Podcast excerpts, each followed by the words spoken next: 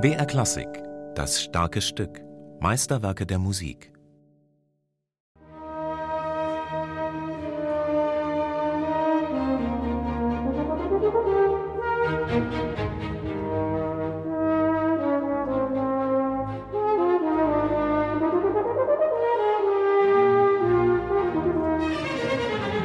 Mozart ist so natürlich in seiner Art zu musizieren. Ich wüsste keine Stelle zu nennen, wo, man, wo einem die Luft ausgeht, wo der Atem nicht reicht. Das gibt es gar nicht. Er hat das sicher alles gesungen oder gesummt zumindest.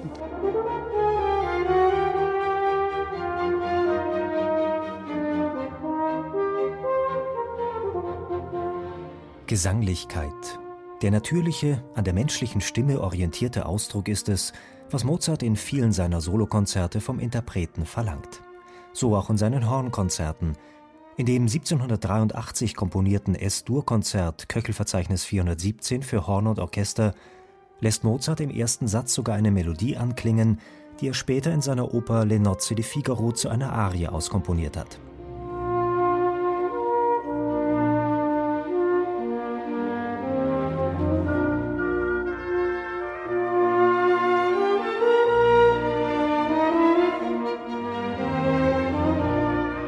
Mozart, erzählt der Solohornist des Symphonieorchesters des Bayerischen Rundfunks Johannes Ritzkowski, hat das Ausdrucksspektrum des Horns gegenüber früheren Hornkonzerten stark erweitert. Durch die sogenannte Stopftechnik, bei der der Spieler mit der Hand in den Horntrichter greift, können die Tonhöhen gegenüber der herkömmlichen Spielweise verändert werden. Der elegische Mittelteil ist nichts anderes als eine etwas unkonventionelle Erfahrungssuche der Stopftechnik auf dem Horn. Man darf ja nicht vergessen, das Ganze wurde früher auf einem Naturhorn gespielt. Und das Naturhorn unterscheidet sich von den modernen Ventilhörnern dadurch, dass es eben keine Chromatik spielen kann, sondern eben nur die Naturtonreihe, die ja eben mit großen Lücken behaftet war. Und Mozart schreibt jetzt im Mittelteil einfach eine Molltonleiter abwärts steigend, die dann an der Stelle, wo es zu tief geht, wieder nach oben springt. Aber um äh, eine Molltonleiter durchgehend auf einem Horn spielen zu können, ist eigentlich für die damalige Zeit relativ sensationell. In den späteren Konzerten wird das noch viel weiter ausgedehnt.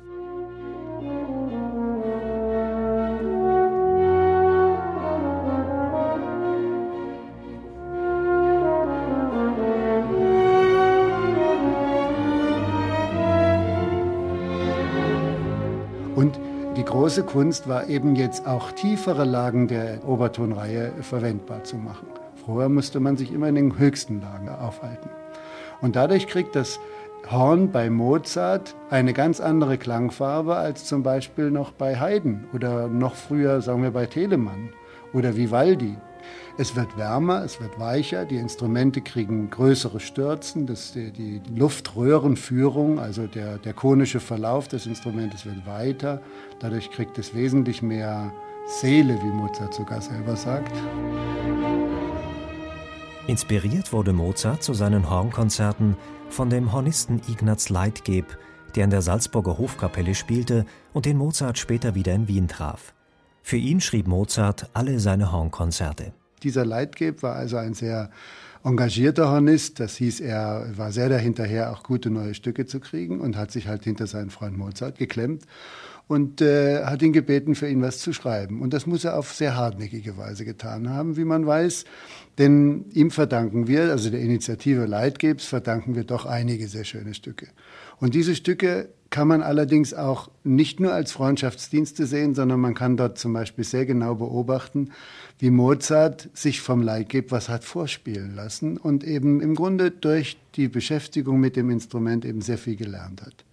Und gerade das zweite Hornkonzert, wie es in der normalen Zählung eben äh, genannt wird, das Köchelverzeichnis 417, trägt als Widmung einen wunderschönen Spruch. Und da steht eben, Wolfgang Amadee Mozart hat sich erbarmet um Ochs, Esel und Narren den Freund Leidgeb.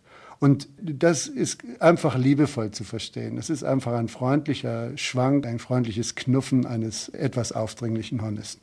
Entstanden ist das Hornkonzert S-Dur, Köchelverzeichnis 417, im Jahr der großen C-Moll-Messe und ein Jahr nach der Entführung. Einem einleitenden galanten Allegro maestoso-Satz mit einem eigentümlichen elegischen Mittelteil folgt ein ruhevolles Andante und ein volksmusikalisch-musikantisches Schlussrondo im Sechsachteltakt. Mozart kombiniert in diesem Werk verschiedene musikalische Ausdrucksmittel: die Jagdhornmotivik, das virtuose Spiel in der Höhe, das Gesangliche.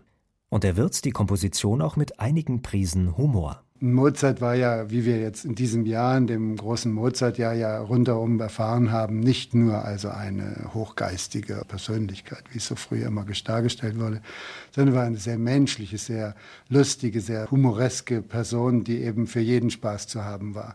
Und wenn man sich zum Beispiel Dorfmusikanten Sextett anguckt, wo die Hörner hinten fürchterlich kieksen, fürchterlich falsch spielen, sodass die Leute lachen müssen, dann haben wir ein gutes Beispiel für den lustigen Mozart, der auch seine Kollegen und Freunde wie den Leitgeb oft auf den Arm nahm. Und gerade die Hornkonzerte sind dafür ein schönes Beispiel. Es geht um Spaß, es wird zitiert, es wird gealbert, die Leute werden geneckt, es gibt überraschende Generalpausen, gerade hier im zweiten Konzert.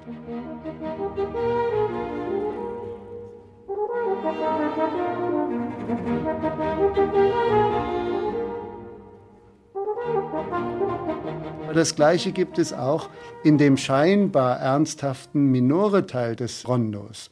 Also wo der Hornist spielt. Bum, bum, bum, bum, bum,